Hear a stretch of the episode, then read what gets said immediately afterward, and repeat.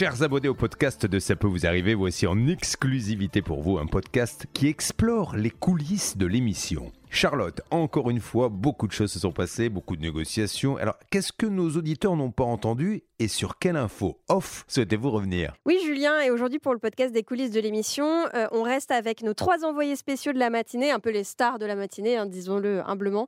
Jessica, Maxence et Pascal. Salut à tous les trois. Salut. Salut. Alors, ce matin, on a mis en place un petit concours entre vous. Bon, un petit concours, euh, on dit ça pour euh, traiter le cas avec plus de légèreté, mais en vrai, euh, en vrai c'était un cas hyper sérieux et hyper qui nous a tous beaucoup concernés et touchés. Enfin, trois cas différents, puisque vous étiez tous dans une antenne locale de CDC Habitat, énorme bailleur social, pour régler les trois cas de trois auditrices téléspectatrices. Donc, il y avait Christelle, il y avait Pascal et il y avait Vanessa, qui vivent dans des logements quasiment indécent, je pense qu'on peut le dire. Alors déjà, peut-être peut petit tour de table de l'état des appartements. Vous en avez parlé à l'antenne. Peut-être que vous avez des anecdotes à nous révéler dans ce podcast. Euh, Jessica, toi, tu étais chez Vanessa. Est-ce qu'il y a des choses qui t'ont vraiment particulièrement choqué chez elle? Écoute, en fait, l'appartement, euh, là, euh, on n'est on n'est pas loin d'insalubrité puisque de toute façon, les murs, les murs s'effritent au niveau. Il y a un mur mitoyen entre sa salle de bain et, et ses toilettes et le mur est, quasiment en lambeaux. Hein, il s'effrite euh, tout s'écroule. Euh, il y a un trou énorme, béant à l'intérieur, euh, et on peut vraiment bien voir le tuyau qui passe à l'intérieur de ce mur et qui en fait justement fait s'écouler l'eau du toit jusqu'à chez elle et par terre le linoléum, voilà comme je l'ai expliqué, s'enlève école et il y a de la moisissure un peu partout. Donc c'est pas du tout un endroit, euh, c'est pas du tout un endroit digne pour pour ces enfants. Bien sûr. Et toi Maxence, c'était peut-être dans le logement euh, le plus choquant euh, pour euh, le commun des mortels parce que là il y avait carrément des, des bestioles qui couraient un peu partout, c'est ça? Oui, absolument. J'ai malheureusement rencontré ces, ces, charmantes petites bêtes que Christelle côtoie depuis de trop longues années et on en a vu dans la cuisine, on en a vu dans la chambre. C'est son quotidien et malheureusement elle n'arrive pas à s'en débarrasser. Et euh, on croit souvent, malheureusement, que c'est parce que les logements sont sales. Mais euh, Christelle est, plus que, que propre et maniaque. Il y a une flopée de produits d'entretien. Elle fait une collection d'insecticides et, euh, et, qui lui coûte très cher d'ailleurs.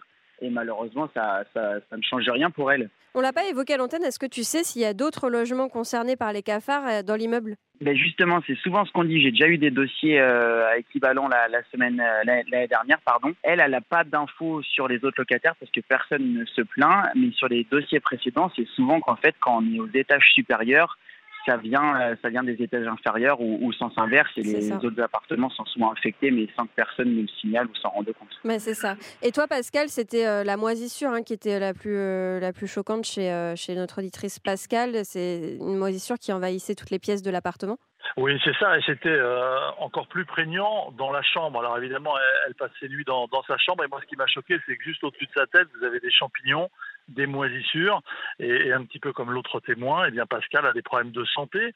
Alors est-ce qu'il y a une relation de cause à effet? On n'en sait rien, mais ça ne doit pas évidemment arranger son état de santé. Puis ce qui m'a choqué également, c'est les toilettes. Elle m'expliquait que le plafond lui était déjà tombé sur la tête, il était une colmaté, mais bon, vous n'êtes pas en sécurité quoi, dans cet appartement, clairement. Clairement, et c'est pour ça qu'on vous a envoyé tous les trois chez CDC Habitat dans les hôtels locales. Euh, Pascal, euh, entre nous, est-ce qu'on peut dire que c'est un petit peu toi le, gagnant du petit concours de la matinée? Bon, si tu veux, tu peux. Hein. On n'est pas obligé, non, je ne sais pas s'il y a des gagnants. Bah, moi, c'est le témoin qui doit être gagnant, puis faire en sorte que, que ça s'arrange, parce qu'après, vous pouvez avoir un interlocuteur euh, qui vous dit gentiment, je vais m'en occuper, il faudra attendre pour savoir si la témoin est véritablement gagnante euh, dans les, jours qui viennent. En tout cas, euh, ce que je peux dire, c'est que j'ai été très bien reçu par la responsable communication, Laetitia Coudriot, qui m'a dit, je l'ai vu, elle a appelé sa direction, elle va s'en occuper. Elle avait l'air préoccupée, donc on devrait avoir des nouvelles très rapidement. Ce qu'il faut dire, que c'est un des, des, tout plus grands bailleurs en France. Ils ont énormément d'appartements, ils les connaissent pas tous, donc il faut leur laisser, je pense, un petit peu le temps. Oui, voilà, ce que tu as réussi, et franchement, bravo Pascal, c'est à avoir un interlocuteur à antenne. Mais c'était pas facile pour toi, je pense, Jessica, parce que toi, tu étais au siège. Et donc, les sièges sociaux, en général, euh, il y a euh, mille barrières à passer avant d'avoir vraiment quelqu'un en face de soi. J'imagine que tu as été confronté un peu à ça. Oui, exactement. On a le filtre de l'accueil ou voilà qui est très très difficile à passer.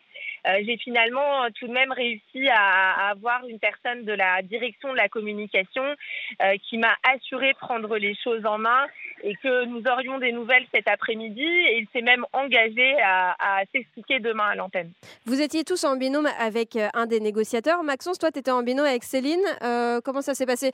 Est-ce qu'elle a vraiment bossé ou est-ce qu'elle t'a laissé tout le boulot? Non, on était un binôme qui était euh, plus que motivé. On a travaillé d'arrache-pied tous les deux. On s'est donné des, infos euh, par SMS euh, tout au long de la négociation. On m'avait transmis un, numéro qui m'a permis d'avancer sur le dossier puisque moi aussi j'ai eu un interlocuteur au niveau de la région Île-de-France qui prend en charge aussi également le dossier. Je pense que c'est plus ou moins la même personne que Hervé Pouchol a eu avec Jessica. Et avec Céline, ça a été, euh, ça a été une, une bonne négociation. J'espère qu'on va renouveler l'exercice. Est-ce que tu recommanderais Céline comme négociatrice? Mais bien sûr, mais on sait bien que c'est la, la, relève d'Hervé et, Bernard. Euh, Jessica, on a vu que toi, tu t'étais bien entendu avec Hervé Pouchol. Oui, oui, tout à fait. On s'est très très bien entendu et on est un binôme de choc. et toi, Pascal, avec Bernard, vous, êtes, vous êtes restés plus discrets tous les deux, mais... Bah, c'est un, peu notre marque de fabrique, la discrétion avec Bernard. Vous ne saurez, vous ne saurez rien. Ah, on ne saura rien. Bon, bah, restons-en là. Alors, merci à tous les trois. À demain dans CPVA.